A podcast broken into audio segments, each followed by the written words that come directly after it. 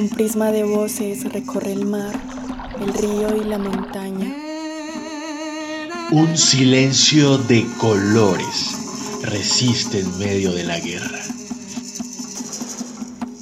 Las balas no solo aniquilan vidas, también identidades. Cuerpos que son territorios vivos de reivindicación. Manos que tejen memoria y. Entre versos y canciones, el arte como puerta a la libertad. Polifonías diversas. Nociones, historias, voces, liderazgos, luchas y construcción de paz de las personas LGBT en el marco del conflicto armado colombiano. Podcast de la Corporación Caribe Afirmativo para todas y todos. Hola a todos, todas y todes. Eh, espero que se encuentren bien. Este es un nuevo episodio de Polifonías Diversas, en el que vamos a estar conversando eh, con una persona líder en los Montes de María. Vamos a estar conversando sobre un tema fundamental, sobre un tema que nos atañe a todos, todas y todes, porque es un tema muy humano y es el tema de la memoria. Sobre este tema, entonces vamos a estar conversando con esta persona que quisiera que, que se presentara, que nos dijera quién es, cómo se llama, a qué se dedica, a dónde vive. Entonces, bienvenido.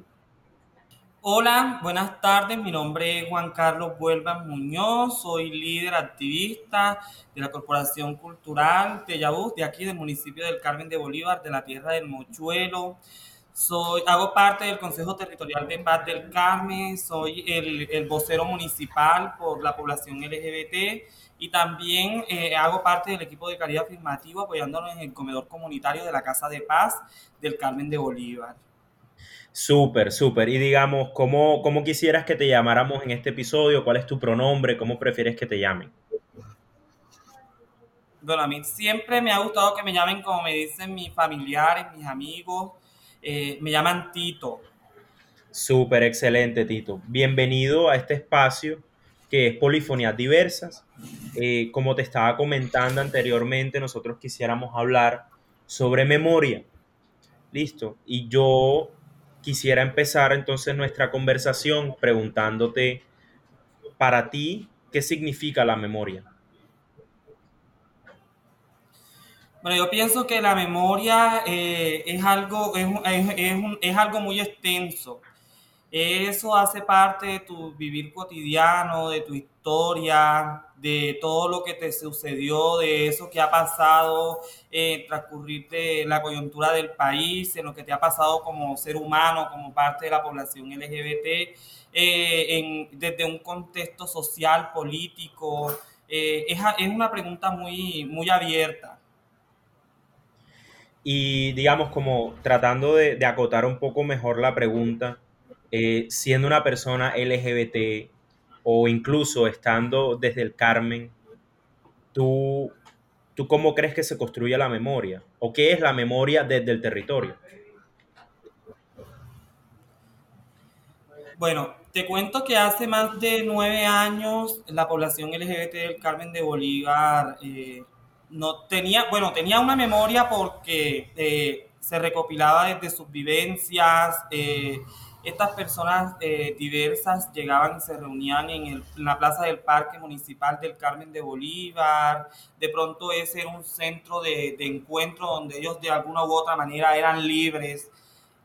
Otra parte de la población LGBT pues no salía, no, no, no vivía estas libertades de pronto por miedo, por estigmas, discriminaciones o hasta hasta por miedo a, a, a, ser rechazados y matoneados en un municipio que fue fuertemente golpeado por la violencia.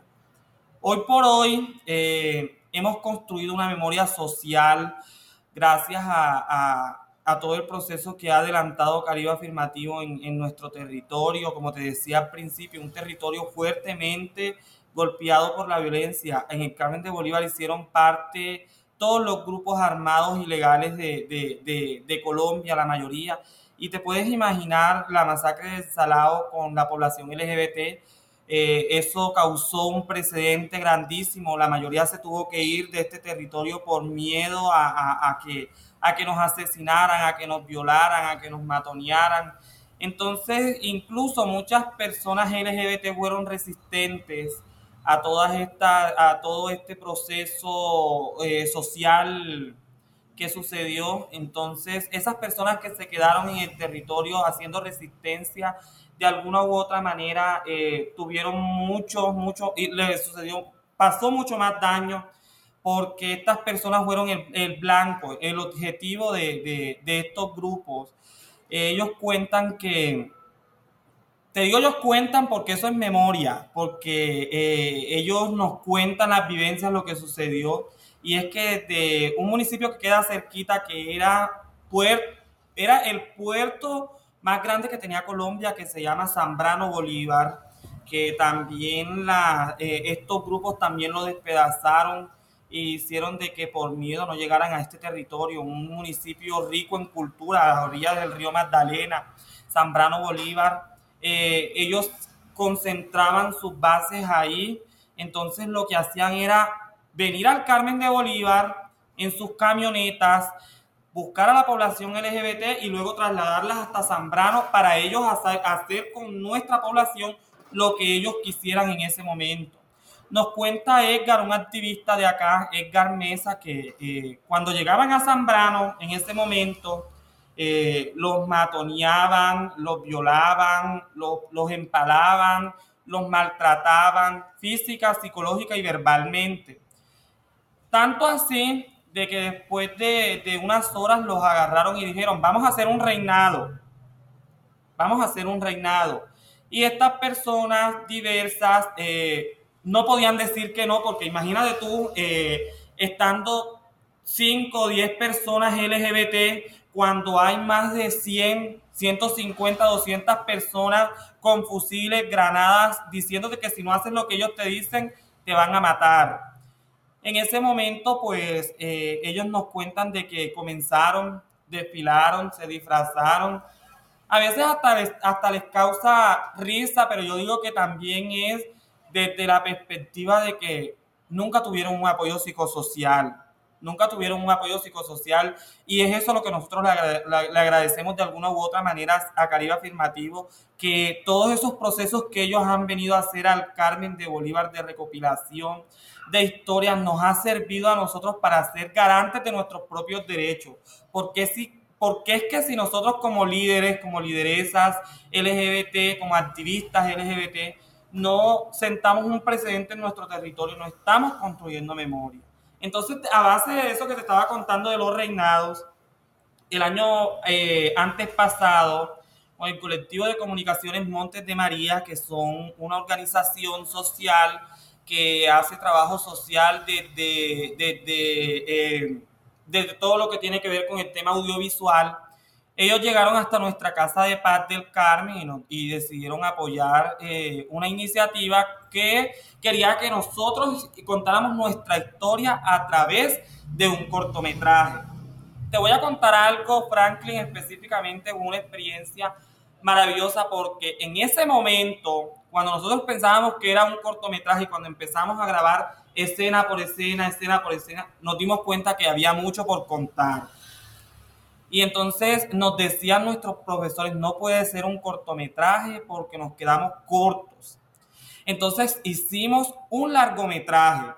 Entonces ese largometraje lo pueden conseguir en, las en la plataforma de eh, YouTube. Ahí lo consiguen como Noches de Tacón. Eh, eh, ahí cuenta la vivencia de todo el proceso de que de esa memoria colectiva que hemos construido como población LGBT del Carmen de Bolívar. Entonces yo pienso también de que todo eso, todo ese proceso que hemos construido en el Carmen de Bolívar ha sido un proceso maravilloso y que hoy por hoy tenemos una memoria gracias a la resistencia y al apoyo de Caribe Afirmativo. Muchísimas gracias, Tito. todo suena como muy interesante, muy, muy valioso porque además lo que me estás contando es que es algo colectivo, es algo que no solo, no solo va desde el individuo o la persona, sino que es entre ustedes, la construcción de este largometraje, por ejemplo, el trabajo en la Casa de Paz, en el Carmen, o incluso desde sus procesos mismos. Eh, entonces, yo volviendo un poquito al tema de la memoria, ¿quién, ¿quién recuerda? ¿Quién te cuenta a ti estas historias? ¿Quiénes estuvieron ahí que aún recuerdan y que aún cuentan todas estas vivencias, tanto positivas como negativas? Aquí nosotros le, le, le llamamos la vieja guardia. Y cuando le decimos la vieja guardia, no lo, no lo decimos como por decir, como por irrespetarlos, no. Nosotros le tenemos mucho respeto a ellos y a ellas y a ellas.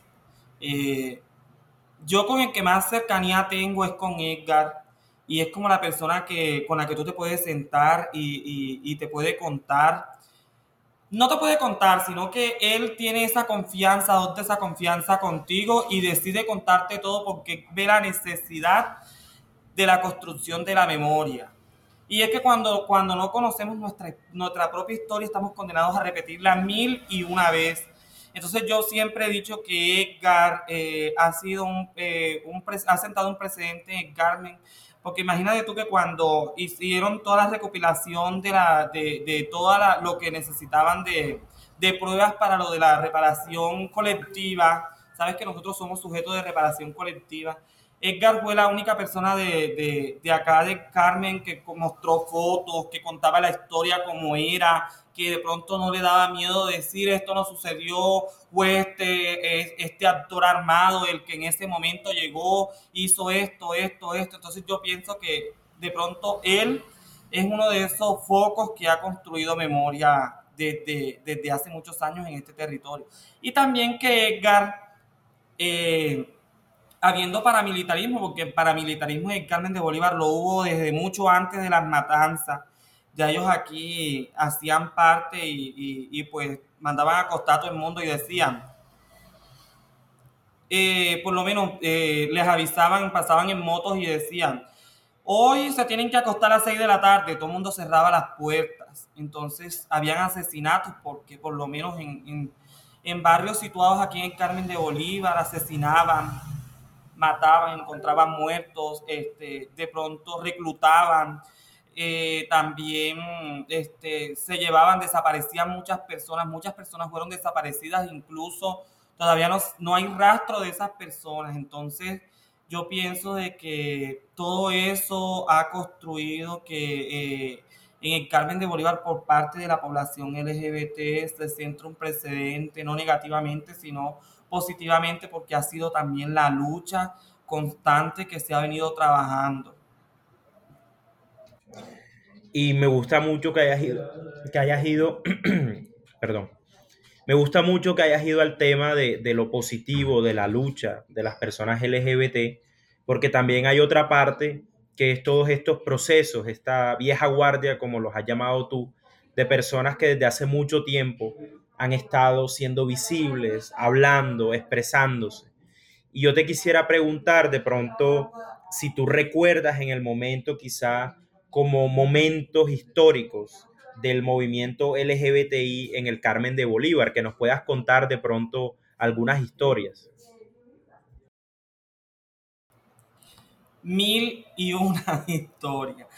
Imagínate tú que, este, bueno, voy a comenzar por, por eh, eh, cuando te contaba del cortometraje, nosotros quisimos contar todo, todo lo que, todo lo que como memoria hemos construido, lo quisimos dejar en ese cortometraje. Entonces era como una escena Edgar en el parque con Luis Alberto eh, diciendo, Edgar, vamos a hacer Edgar le decía a Luis Alberto, Edgar, vamos a hacer en, un sitio muy popular aquí, en el, en el Taco de Oro. Edgar, vamos a hacer un reinado. Entonces Edgar le decía, pero ¿será que no nos estigmatizan, que no nos pegan, que no nos maltratan? Bueno, y ellos salieron adelante y decidieron hacer su, reinado, que eso era lo que te iba a contar. Antes de, todo el proceso de la guerra y, y como te decía, que estos grupos llegaran aquí, ellos hacían sus reinados. Por eso fue que nosotros decidimos hacer eh, en el cortometraje un reinado, porque es que ellos hacían sus reinados y ganaban eh, reinas diversas. Eh, ellos hacían su activismo social y entonces participaban en los carnavales con una capitana LGBT. Eh, exigían a la alcaldía en ese momento donde todavía el tiempo arcaico, donde todavía estos, estos temas LGBT no eran tan visibles y no eran tan fuertes, porque no habían políticas de pronto que nos defendieran de alguna u otra manera. Estas personas fueron resistentes y decían, Edgar cuenta, ¿no? Es que había un, un, ¿cómo es que se llama? Un alcalde, en ese momento un alcalde encargado, que era profesor, que también fue secretario de educación, pero también esta persona era LGBT. No se reconocía ante la sociedad, pero la sociedad lo sabía. Pero ante nosotros sí se reconocía como LGBT y entonces esta persona también trabajaba por la cultura. Entonces ellos llegaban de los pelados y le decía, vamos a hacerlo, yo les voy a ayudar, yo les voy a dar permiso. Mientras que el alcalde eh, encargado daba el permiso, el, el alcalde que en sí estaba encargado del cargo no lo quería dar ellos hicieron su evento, salió muy bien. Ellos recuerdan personas que en ese momento hacían mucha resistencia, como Alex, eh, Luis Alberto, La Pola, Marcos, este, y muchas personas que de pronto, hoy por hoy están algunas, otras no están, eh, pero entonces han muerto, hay otras que siguen vivas y siguen haciendo resistencia, a otras personas las mataron, otras personas también murieron de enfermedades eh, desconocidas. Entonces, eh, yo pienso que todo este proceso en el Carmen de Bolívar, como líderes que hemos, que de alguna u otra manera le ha servido a esa generación como la mía que ha llegado ahora para que eh, sentemos un precedente, participemos de, todos los espacios que podamos participar y que hagamos de, ser LGBT en este territorio que ha sido fuertemente agravado, agredido, de alguna u otra manera, un ambiente mejor para las personas LGBT. Súper, súper, sí. O sea, estas historias siempre que yo las escucho me parecen maravillosas porque, es decir, la valentía que hay que tener para sobre todo irse eh, con esta sociedad tan heteronormada, tan sexista, eh, es bastante fuerte. Y yo, yo quisiera entonces ir hacia, hacia otra pregunta que, que, me ha surgido ahora en la, conversación contigo y es que tú, tú comentas que, eh, que, digamos, tú eres como una nueva generación, por decirlo así. Entonces, cuando tú escuchas estas historias y tú hablas con, con estas personas que han sido como activistas históricos, ¿tú cómo te sientes? ¿Cómo interactúas tú con esas memorias que te dan eh, estas personas de la vieja guardia, como le llamaste tú? Yo también fui víctima de, de, la violencia. Primero me desplacé cuando era muy niño con mi familia. Luego, a los 14 años, fui víctima de violación en este territorio. En el año 2007, cuando todavía había presencia paramilitar en este territorio. Yo pienso de que estas personas que hicieron un activismo social, más que un activismo, una resistencia social en este territorio, nos sirvieron a nosotros para las nuevas generaciones, para que comenzáramos a trabajar y a pensar desde otra perspectiva del género y la diversidad en este territorio. Que comenzáramos a trabajar y a decir, ya basta, no es justo que nos traten como maricas, no es justo que cuando lleguemos a la plaza de mercado nos tiren tomates, no es justo de que nos matoneen en las instituciones educativas porque los derechos que tienen los demás son los mismos derechos que tenemos nosotros y donde termina el derecho de aquel comienzan los míos. Y así viceversa. Entonces yo pienso que eh, esto nos dio pie para que sentáramos un precedente desde los territorios y es por eso que lo que hemos conseguido gracias a este proceso de memoria con estas personas de la vieja guardia y también con el proceso que llevamos desde las casas de paz y con el acompañamiento de Caribe Afirmativo y todo su equipo. Súper, Tito. Muchísimas gracias por tu respuesta. Yo quisiera ir ahora a preguntarte un poco de, eh, de algo que tú mencionaste anteriormente, que es lo referente a la cultura y, relacionada, por ejemplo, con lo que mencionaba de las actividades culturales organizadas eh, por los activistas LGBT. Yo tengo entendido que tú bailas, ¿cierto? Yo te quisiera preguntar eh, de pronto, ¿cómo, ¿cómo crees tú que se hace memoria desde la danza?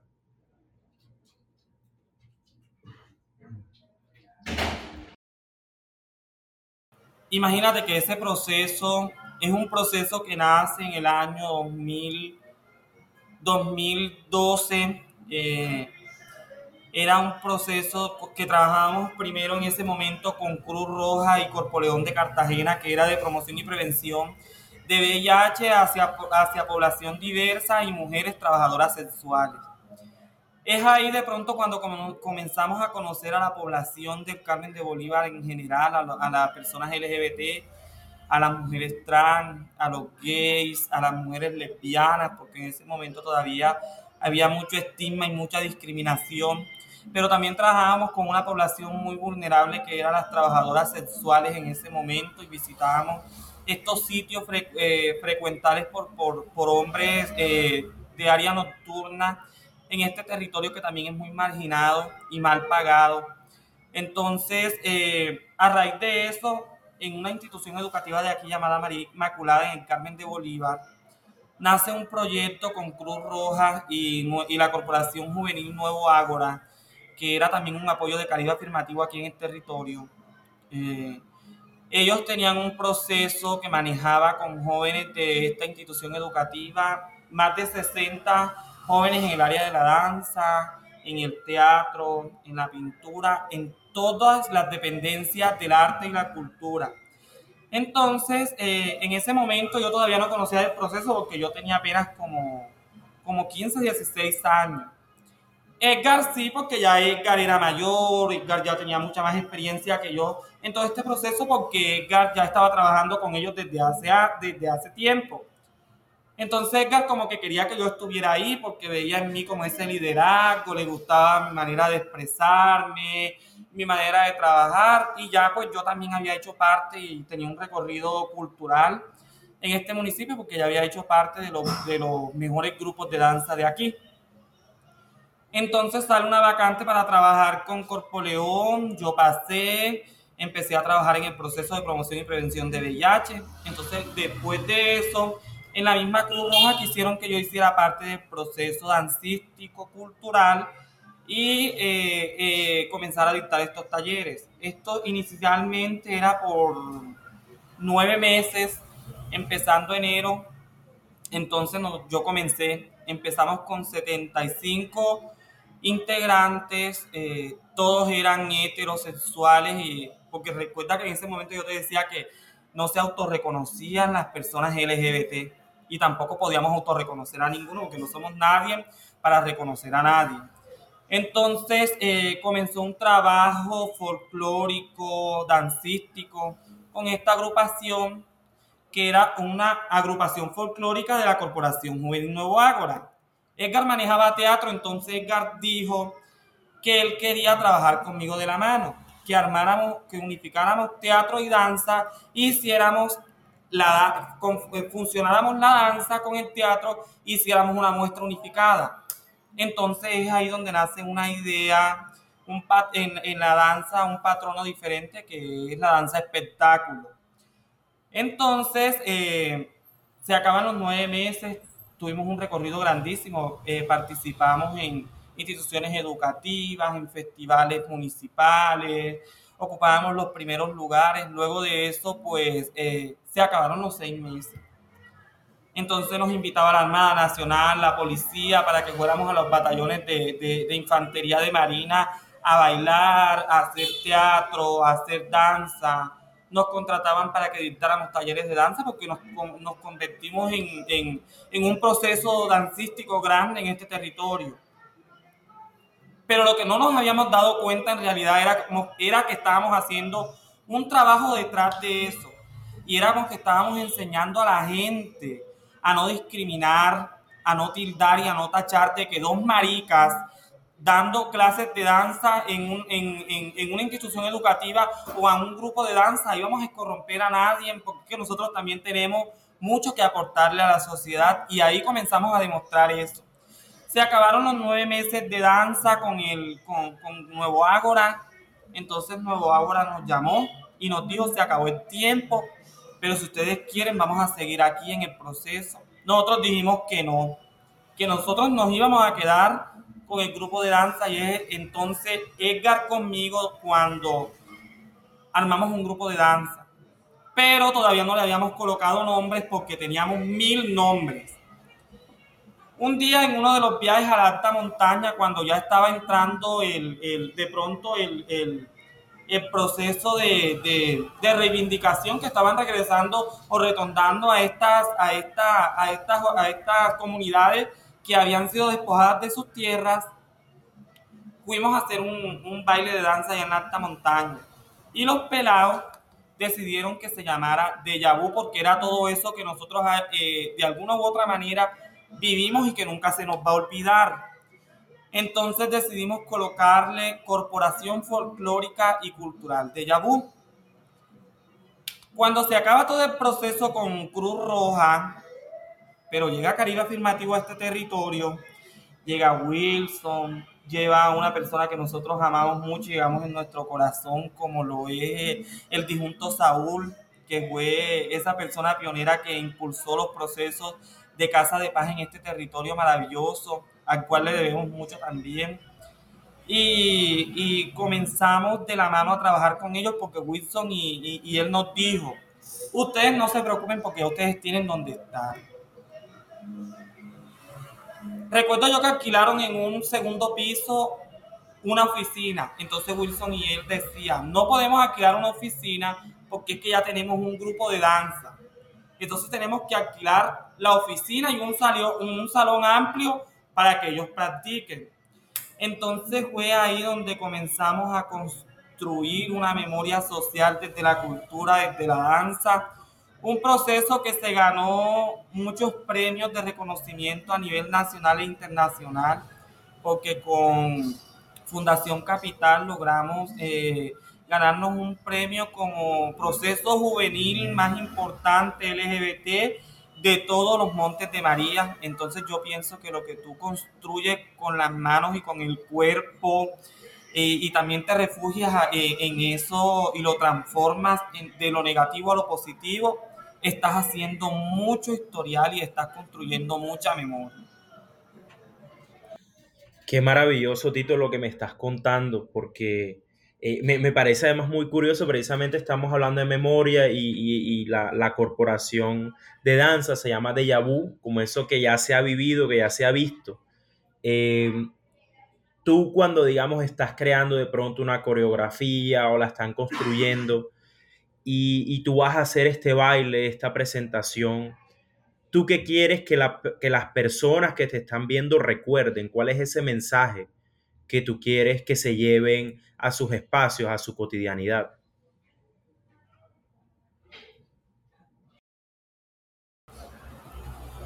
La danza tiene eh, unos parámetros sociales construidos desde arraigados a la memoria.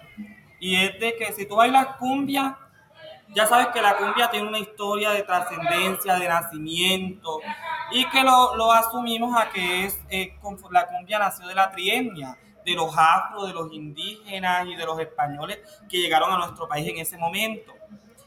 Eh, lo, lo, que nosotros, cuando yo te contaba que Edgar quería que armáramos teatro con danza, era porque queríamos contar otras historias. Y eran nuestras historias.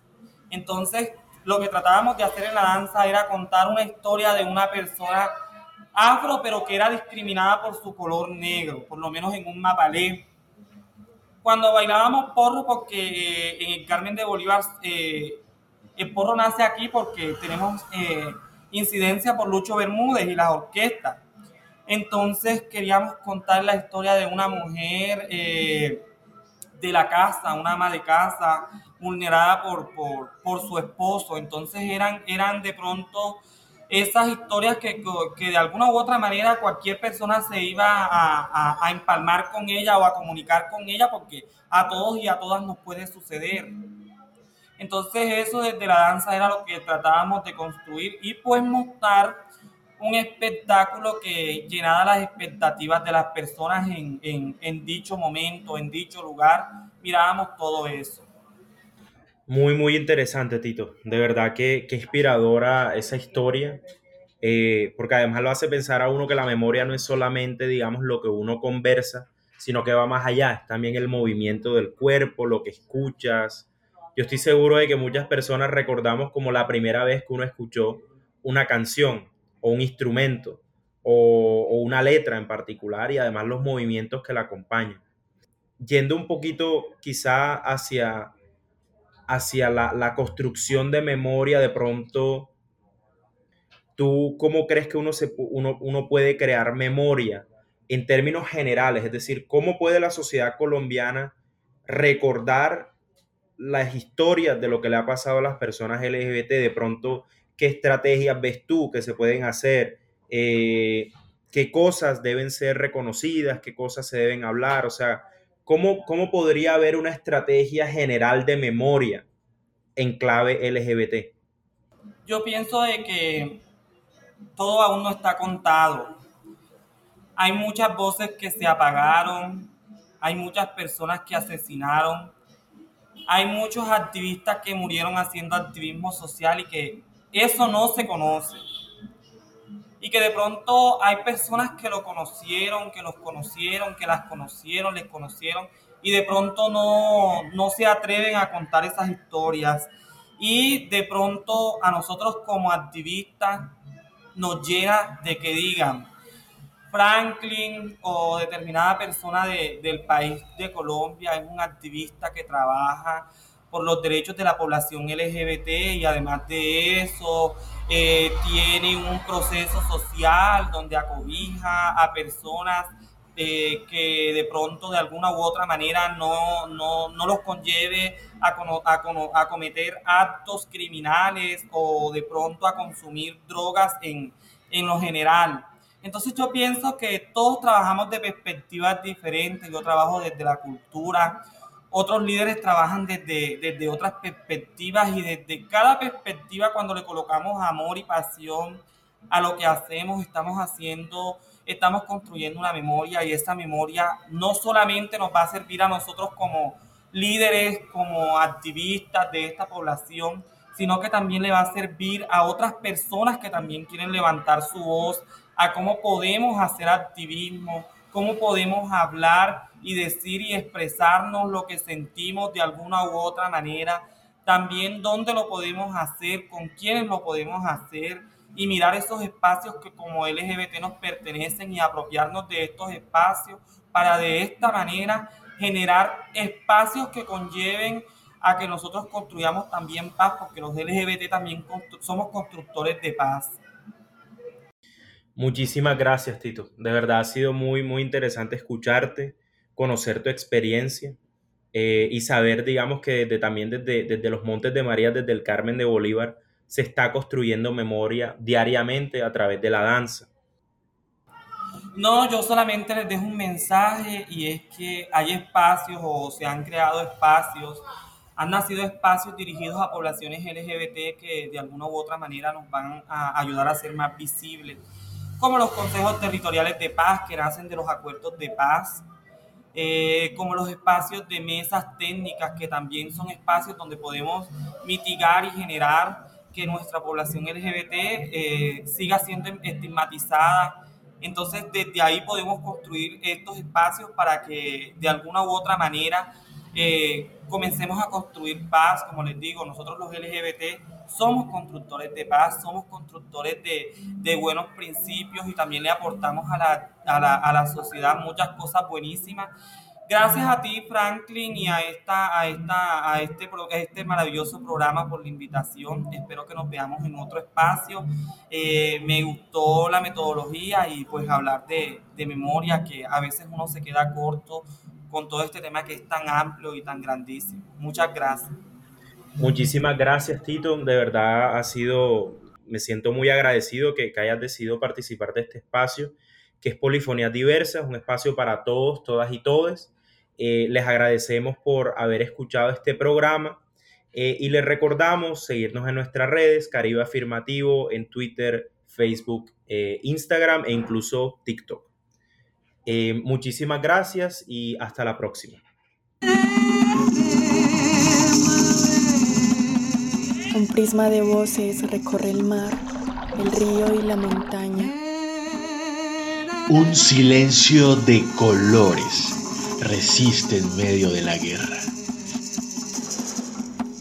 Las balas no solo aniquilan vidas, también identidades. cuerpos que son territorios vivos de reivindicación. Manos que tejen memoria Entre versos y canciones, el arte como puerta a la libertad. Polifonías diversas.